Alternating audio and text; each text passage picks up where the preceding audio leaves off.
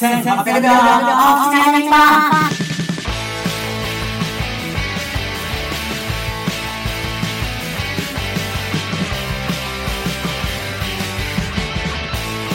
はい、えー、1800秒の大吉ナイト日本です。えー、めちゃ、まあ、サボった理由はいろいろあるんですけれども、まあ、一回サボってしまった挙句ずるずると、えーと、伸ばしていた。やらなくてもいいかと思ってしまったということで、ただ続けなきゃいけないなと思ったので、続けます。はい。ただ、えーと、前回ですね、ツイキャスで一応喋って、それを、えーと、上げてしまったので、話す話がないといえばないんで、あれです、ちょっと、えーと、インターネットで調べまして、えーと、ランダム単語ガチャというウェブサイトがあるんですね。こちらはですね、まあ、サイトを訪れると、ランダムな単語をこう吐き出してくれるというサイトで、ちょっとね、それを使って、えーその単語で出たものをテーマに話せばいいのかなと思います。ということで、押しましょう。はい。はい、えー、出ました。ナンバー300、コンテスト。はい、コンテストですね。コンテスト出たことは、えー、そんなにないかな。えー、っと、ウェブ記事のコンテストみたいのはなんか昔一回あって、なんかそれがですね、テーマが恋愛とか童貞とかだったんですけど、それになんか本当に締め切りギリギリになって、えーっと、本当に一切構成しないものを送りつけたものがあって、それがですね、最近こうデータとして出てきて、あ、なんか書き、書き直そうかなと思ったのがあります。なんかそう、コンテストで言うと、うーん、そうだな。あんまり出てないですね。まあ、ウェブ記事コンテストなんで、まあ、他にはあるんでしょうか。はい。次の単語です。はい。ナンバー1311、包囲する。まあ、周りを囲まれるということですね。うーん。難しい。ちょっとあれですね。5の語彙のレベルが選べるんで、ちょっと単語にし、単語にしちゃいましょう。はい。単語のレベルをレベル1にします。そうすると、そうすると、そうすると、多分、人、なんか分かりやすい名詞になるような気がします。はい。ナンバー60、頭。頭、まあ、髪？えー、髪型といえば、そう、僕はですね、本当に、髪型はものすごく変えるタイプで、あのー高校生の時なんか、僕あれだったんですよ、ほぼ、坊主に近い単発というか、ちょうどソフトモヒカンが流行ってたんで、えっ、と、ツンツンヘアにして、えっ、と、前髪は坊主だけど、後ろはあるみたいな、そんな結構、まあ、フェザーバッグとか言うんですけど、結構生きった髪型をしてたなと。まあ、横刈り上げて、こう、X の字に、えー、坊主のラインを入れるとか、そんなのをものすごく頑張ってたな。ちょあのー高校生ってワックス好きじゃないですか。僕もご多分に漏れずワックスめちゃくちゃ買ってて、アリミノの、えー結局アリミノのフリーズがめちゃくちゃ美容院で使ってめちゃくちゃ使えるんですけど、高いんで、結局、すごく使いやすかったのがビダルサスーンのクレイマット。あれがめちゃくちゃ硬いのに、でツンツンがしやすくて、めちゃくちゃ使ってたなというのがあります。ワックスはね、僕めちゃくちゃ思い出があるんですよ。あの、本当に初めて、中学生の時に、まあ、ベッカムあたりから、えっ、と、髪の毛をいじるというブームが高校生、中学生の中で起きまして、友達なんかワックス買うの恥ずかしいから、水でん立てたって言って完全に寝癖ヘアできて、だけど、その水で、ん寝癖を水でこう適当に乾かしたものを、で、で完全に寝癖なんですけど、寝癖を水でこう立てた、立てて、もう、べちょべちょの頭できて、ベッカムヘアだと言い張ることが現れたりして。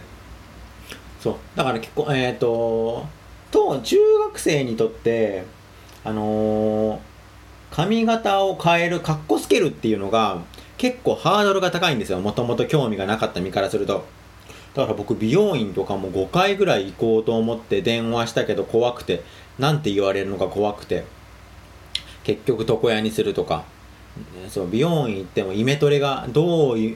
どう注文していいかわからなかったので、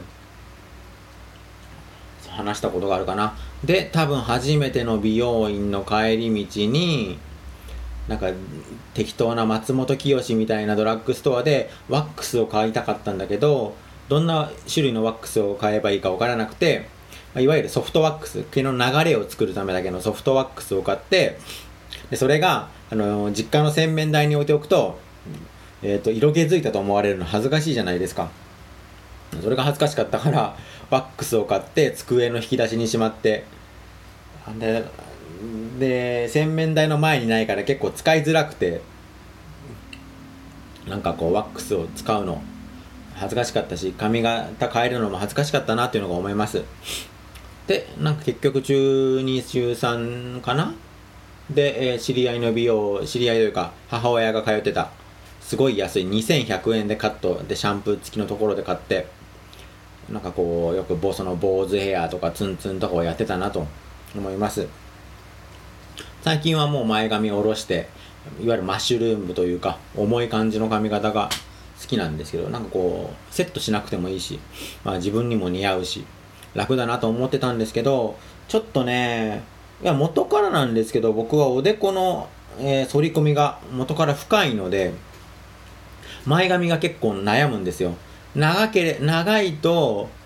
うんとちょっとね目に入って邪魔だしかといってこう短くてこう隙間くるとえっ、ー、とおでこの隙間が見えてしまってっとね恥ずかしくて。なんかどうにかいいちょ昔はこうハゲたらもう黙って坊主にするとか思ってたんですけど生まれつきと言い張ってちょっと前髪で隠してる状況です。重い前髪で。どうなんのかな？あもっと短くなって、えー、もっとハゲが更新したら三村正和みたく、えー、とハゲを見せながらも前髪立てたりするんでしょうか。あ意外と喋れますね頭で。はいでは次の単語のガチャ引きましょう。はい。はい山。山ね。山で思い出すのはえーと、以前おもころの文字そばでも書いたんですけど高尾山に、えーと、トリックアート展トリックアート美術館が高尾山にあったんですよ。で当時なんかこう面白いものないかなといろいろ探してる時期だったのであトリックアート見に行こうと。もうアートといったら僕の中ではトリックアートなんで。じゃあ見に行こうって言ってこう適当にこう 中央線乗って高尾に向かうんですけどその時はあの向かう途中までは天気なんて全く気にしなくてよかったんですよ。でも山ってものすごく天気変わりやすいって言うじゃないですか。で高尾山に着いた時にもうびしょ濡れ。もうザーザー降りになって。で僕は、えーと、傘も持ってない。でどうしようって思ってこうコンビニ行ったらで傘を買おうとしたらなんとねあの現金持ってなくて下ろさなきゃいけなくて。結局そのずぶ濡れになりながらも銀行に行ってお金を下ろしてえっ、ー、とまあ傘を買ってトリックアート美術館に行ったっていう話をしようとしたんですけどこれ完全に文字そばに書いたことそのままなぞるだけなんでえっ、ー、とそうですねやめましょう。山はだから高尾山の思い出ぐらいしかないかな。山登りとか楽しいらしいキャンプとか行く方は楽しいらしいですけどうんちょっとまだねその楽しみがまだ理解できてないというか。はいということであんまりお話がなくて申し訳ないんですけど山はこんな感じです。もう一回ぐらいやりましょうか。はい。えー、弟とナンバー59弟が出ました僕ねえっと兄弟で言うと姉がいるんですね5個上の姉がなんで今37歳いやもう姉とは、ま、性格が真逆で、姉はもうすごいミーハーなんですよ。ねえっと、すごい覚えてるのが、レディー・ガガのツアーとかのライブに行ってたなっていうのを思い出して、ああ、俺この人とは話し合わないなと思ったのを覚えてます。ただ、姉の影響もものすごく受けていて、僕中学生の頃、まあ姉が高校生とかで、こう、その時に姉がグリーンデーとかの洋楽パンクにハマってたんですよ。でそのきっかけで僕もその辺聞くようになってオフスプリングとか、えー、そういうの聞くようになってそこから TSUTAYA で、えーと、オフスプリング好きだったので TSUTAYA に書いてある、えーと、これを好きな人はこれもおすすめって書いてあるのを見てバッドレリジョンとかブリンク182とかであとは当時、えーと、スペースシャワー TV に映ったサム41とかねグッドシャーロットとかメロコアとかメロパンクとか言われるものをめちゃくちゃ聞いていてまあ結構姉の影響は受けたなと。性格は全く違いますけど思いますね。姉ねまあ兄弟で言うと兄弟じゃないんですけど僕まあいとこがいましていとこにえっ、ー、といとこと,、えーと、僕の家族反対なんですよ。反対というのは僕えっ、ー、と弟で弟と姉なんですけど、いとこは兄と妹なんですね。で、年齢が同じなんです。えっ、ー、と、あっちのいとこの妹が、えー、違いますね。いとこの息子の妹側は僕と同じ年。いとこの、えっ、ー、と、子供の、えっ、と、お兄ちゃんが、うちの姉と同じ年という、ちょうど逆になってる感じで。で、その、いとこの、まあ、しゅうちゃんって言うんですけど、お兄ちゃんの方の、しゅうちゃんの影響はものすごく影響を受けて、しゅうちゃんはもう本当にあれなんですよね。めちゃくちゃなギークというか、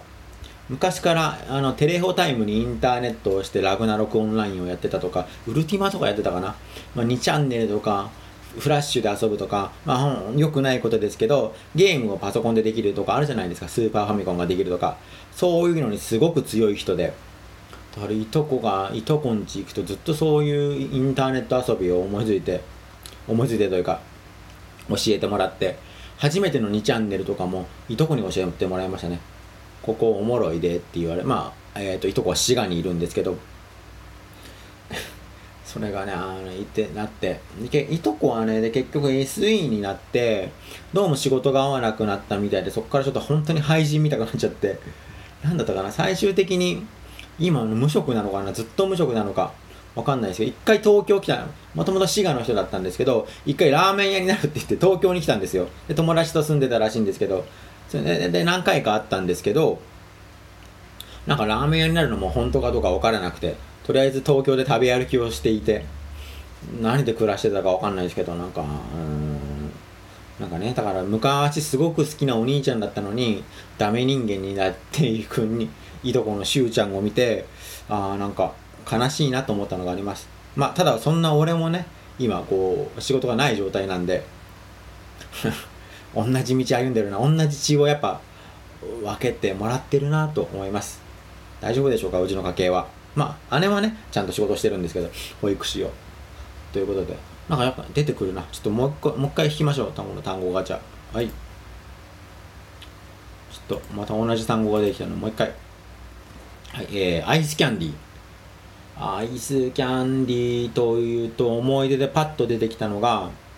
僕あの小小小学生かな？小学生だ。小学生の時に、えーと、近くの、えーと、スポーツクラブで体操クラブとあと水泳をやっていてまあ習い事でよくあるやつじゃないですか。でそこであったのが、まあ、荒川オブん？荒川遊園っていう、まあ、マイナーな遊園地があるんですけどそこに併設してスポーツクラブがあって水泳の帰りにそのスポーツクラブの、えー、売店でよく買った買ってたのがアイスガイっていうちょっとパピコをでっかくしたようなアイスをものすごく買ってていやなんか小学生ってそういうなんですかねパピコみたいなの好きじゃないですか。パピコが大きくなったような、えー、そのコーヒー味だったんですけどアイスガイをめちゃくちゃ買ってたな。アイスガイそうそのプールで覚えてるのはアイスガイというプー、えーと、アイスを買ったこととあと売店になぜかフリトレーのお菓子がめちゃくちゃ置いてあったんですよ。でフリトレーっていうとんのたこ焼きボールとかだったかな。チートスとかありますけどそのたこ焼き味のスナックが100円だったんで、えー、帰りに買って一緒に通ってたこと食べたっていう思い出があります。当時のフリトレーは結構おまけお菓子を買うと面白いおまけがついてたんですよね。ですごく覚えてるのが僕メガタゾというあのめんこめんこちょっと遊べるめんこみたいのがめめんこを進化させたものというのがメガタゾというのはフリトレのものを買うと2枚入っててそれとこう遊んだりしててなんかこうそうですね。プールというと僕はやっぱアイスガイと,、えーと、フリトレのお菓子を思い出します。という感じでした。まあ単語ガチャいいですねこれ。何もせずに話ができるので。またやってみましょう。ちょっとじゃあ15分喋ったんでちょっと別のお題に行きましょう。そうそうあと髪の話で思い出したんですけど僕髪切った後えー髪切った後のこうこの瞬間が好きっていうのがあってなんつうかなこうきとりあえずいっぱいあって、えっと切られた後にまあその一回髪濡らして切ってこんな感じでどうでしょうって言われた時僕個人的にその時に満足いったことないんですよ。でもその一回その後か切れた髪落としますって言ってこうシャワー台に案内されてえっ、とシャン髪を濡らして乾かした時にやっとそのなななんですかねちゃんとせ、えー、とナチュラルな状態というかさっきまでは切った状態の途中段途中段階でセットとかも一回こう濡らしたことによってこうニュートラルな状態になるじゃないですか。その一回こう最初こんな感じでどうでしょうって言われた時何も思わなかったのに濡らして一回ゼロにしてこうドライした時にあいいじゃんって思う瞬間。あれすごい好きなんですよね。だからなんかこう切られた瞬間のことはさっぱあのさっぱり信頼してないんですけど濡らしたら変わるだろうとか。そういうのがあって。で逆それともう一個。家帰ってこう自分でシャンプーした後もちょっと髪型の印象変わるじゃないですか。その瞬間も好きなんですよね、まあ、あと美容院で好きなのは、えー、と男性だけなのかもわかんないですけどやっぱ僕細かい毛がやっぱ必ず肌につくじゃないですか。T シャツの中に入ったりしてチクチクするんで。で美容院帰ったら速攻で T シャツ脱いでこうあの床を掃除するコロコロあるじゃないですか。で首元とかあと髪を刈り上げたらもう刈り上げた部分とか こうコロコロコロコロってこう肌にかけるんですよ。それでねこうめちゃくちゃ落ち、えー、と抜け毛と切れ毛とか切った毛とか老けとか落ちるのがめちゃくちゃ好きなんです。あともう一個ね、えーこのちょっと汚い話なんですけどこうなんつうんですかね。まあお風呂上がちょっと翌日起きた時ぐらいですかね。夜シャワーして朝起きた時ぐらいにこう髪僕は結構いじりいじるタイプなんでこうなんかボリボリ描いてるとやっぱ抜け毛って落ちるじゃない落ちるじゃないですか。でこう落ちた時にあこうなったらもう全部落としてやろうって思ってこう頭をこう布団の上布団というかまあ綺麗なところの上で床の上でこうかきむしりまくるんですよ。カイカイカイカイカイカイカイカイカイカイってその時にこうやっぱフケとかホコリとか、えー、とあと抜け毛落ちるじゃないですかそれをね限界まで落とすのすごい好きなんですよねで手とかも油っぽくなっちゃうんですけど、まあ、もちろん手洗って床に落ちたものは必ずコロコロコロコロかけて掃除してっていうこれなんですかねみんなやりません僕無理やり毛を抜くわけじゃなくて多分髪についているであろう抜けかかっているであろう毛とかをなんか落とすの見るの好きなんですよね。あのー髪の毛櫛で溶かすと必ず切れるじゃないですか。それとかも見るの好きでだから僕床の上でこう櫛でわざと溶かして抜けた本数とか見るの好きなんですよね。という趣味が、えー、と美容髪の毛のことで思い出しました。ちょっと汚い話ですけど皆さんはやってやったりするんでしょうかと。はい。はい。でちょっと,、えー、とラジオのこうメモを見てたんですけど、まあ、三月期という、えー単語が残っててあこれ話してないなと思って。あのー僕の前の前の彼女ぐらいの人ですね、えーまあ、ペアーズで出会ったんですけどもまあその人と付き合っあこの人いいな面白いなと思ったきっかけがあってなんかこう3回ぐらいやってこう、まあ、お笑いとか見に行ったりなんか飯食いに行ったりしててその人とですねなんかこうファッションの話になったんですよ。LINE とかで。でこうで僕がすごい服好きというか、まあ、派手な服とか変な服とか柄シャツが好きなので。でこう H&M でこう虎柄のすごいいいシャツがあったんですね。虎柄といってもその虎の模様じゃなくて虎の顔。っていうか虎の全体像が写ってるこう水墨画で描かれたようなのが、えー、と全身にプリントされてる総柄のがあって僕はそういうの大好きなんであ可愛いって思ったんですけどサイズが合わなくて、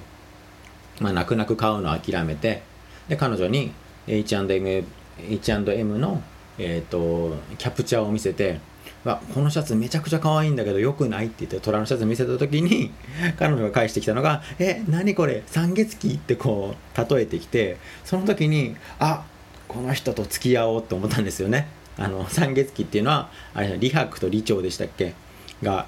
えー、と山で出会って結局どっちかがえっ、となんか悲しくなって虎になっちゃうみたいな古事古事古典の？中国の古典の？中国なのかお話なんですけどいやその虎っていう単語を出し単語を見た時に三月期で例えるかこの人素晴らしいなって思ってそこで、えー、なんかこの人いいなと思ったのがあります。面白いなとこの女って思って。この女面白いと思って付き合ったのがあります。まあねその方とも、まあ、別れたんですけど。そうその別れたのが、まあ、僕が今住んでる山手線の大塚駅のカフェなんですよね。ここで話そうって言って。僕がまだ実家だった時に。でそこでカフェで大塚にいて大塚のカフェにいてこう話してて。いやーなんか思い出すな別れた時。あのまあ別れ話をしましょうか。えっ、ー、とまあ別れた理由というのがまあ僕があんまりですねそうまあえっ、ー、と一人でいるのが好きだったというかあんまりこう相手に、えー、距離を置きたいなと思ったんですよね。あっちが悪いわけではないんですけど。でそれでこうちょっと一回こうぐちゃっとなった時があって喧嘩じゃないんですけどなんか最近ちょっと離れてないみたいなことを言われてでちょっとこういろいろ話して僕が本音でいやちょっと実はって言った時に、まあ、ちょっと別れようとなってえ別れようというか一回そこでえっ、ー、と一回ちょっと距離を置き置くというかちょっと今日は一旦解散ということになってで後日その大塚のカフェで出会って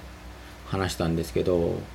その時、えっ、と、結局まあ友達に戻りましょうっていう僕が言ったんですけどその1週間前の時は彼女の方がちょっと泣いちゃったんですけど大塚でねその別れを切り出して僕から言った時にちょっとじゃあ戻りましょうすいません僕恋人に向いてないですって言ってこう諦めた時に僕が泣いちゃってあのー、あれなんですよね。こう申し訳ないっていう気持ちとかあなんとかうんかこうそのいろんな気持ちが混ざった感じで大塚のルノワールでちょっと泣いてしまってで相手からハンカチをもらったのもねなんか覚えてまあその三月期の彼女とそんな風に別れ方をしたなと。確か、うん、アイスあのアイスコーヒーあのコーヒーを氷にして牛乳を注いだアイスコーヒーを飲んだ覚えがあります、まあ、そういうふうに別れたと。そんな話がありましたねと。はい。じゃあマシュマロいきましょう。はいマシュマロです、えー、マシュマロえっと質問募集してます。送ってください。全然来てないので。はい。えー、大木さん脱毛したことありますか？私は先日数年ぶりに全身脱毛をしてきたのですが技術の進化に驚きました。昔はあんなに痛かった脱毛が全く痛くない。きっと男性のヒゲ脱毛も昔言われてたみたいにそんなに痛くないのかなとふと思いました。大木さんは眉毛お手入れとかヒゲ脱毛とか試したことありますか？いろいろあって気を使っているの方でどの程度の人こだま、えー、化粧や脱毛はどれぐらいこだわってるんだろうと素朴な疑問ですと。はい。いやー眉毛とかあれですねあのー まあ、さっき髪の毛の話しましたけど眉毛とかも高校の時めちゃくちゃ気を使ってましたね。めちゃくちゃというかやっぱこう僕ものすごく極ちょっと太めの垂れ眉毛だったんでどうにかつり眉毛にしようかなと。でもうんまあそんな感じのことを覚えてるんですけどまず眉毛で言うとあのメインからはみ出たのは、まあ、お風呂にえっ、ー、と愛字のえーと、カミソリが置いてあるんでメインから離れたのは、えーと、沿ってあとちょっといつもより長いところはハサミで切る程度で。そんなにこだわってないですね。なんかあまあでもどうなのかな。まるっきり放置の人もいますけど、まあ、ちょっと,、えーと、みっともなくないようにやってでヒゲですね。ヒゲ僕もね脱毛ちょっと考えてるんですよ。まあお金ができたらなんですけどというのも一度ですね顔のヒゲを全部伸ばした時期がありまして、えー、その時にどうもね口ひげが僕似合わなかったんですよ。でひげ伸ばしたっていうのもえっ、ー、とネットフリックスであのレオナルド・ディカプリオが悪役として出てくるジャンゴっていうこうマカロニマカロニウエスタンだったかな、えーと、西部劇を見てその時の貴族役だった、えー、でレオナルド・ディカプリオのひげがめちゃくちゃかっこよかったんですよ。もうもみあげから口ひげから顎ひげまでこう伸びててこう下にこう逆三角形になってるみたいな。その髪型はワイルドですごくかっこよくてだから僕あれなんですよね。あのレオナルド・ディカプリオに30ぐらいで憧れてるんですよ。で伸ばしてみようと思ってもみあげ口ひげの、まあ、全部のひげを伸ばして、えー、たんですけどどうもね口ひげは僕めちゃくちゃゴワゴワになるというかぶっとくなって似合わないんですよね。だからちょっと口ひげはもう伸ばさないかなと思ってます。まあ顎ひげとその唇の下のひげは好きなんで伸ばしたいんですけどえっ、ー、とだから口鼻の、まあ、口のひげは多分もう一生伸ばそうと思わないのでうんここはねもうやっぱ結構カミソリってめんどくさいんですよ。ひげ剃りか。めんどくさくて。基本的に僕お風呂で剃るんですけど電気シェーバーが苦手なので。お風呂であの大人のローションってあるじゃないですか。あれが、えーと、シャワーの横に置いてあるんですけどあれは天然成分なんであれでひげをこう鼻の顔全身塗りたくって、まあ、ダイソーのあのひげが濃い人用のカミソリでゾリゾリ剃るというのが、えーと、毎日やってるんですけどやっぱりね僕もひげ多分濃い太いので結構写真撮った時に汚いんですよね、まあ、2日も伸びちゃうともう完全に、えーと、不潔になっちゃうので本当顎ひげ以外は脱毛したいなと思ってます。ね安いらしいんでね。あのでも平日行かないととからしいんですけど意外とサラリーマンの人ってひげ伸ばせないじゃないですか。だから脱毛って結構男性がやってもいいのかなと思ってます。あとねなんか足のすね毛もどなんかうんある程度長さを整える程度で剃るんですけど、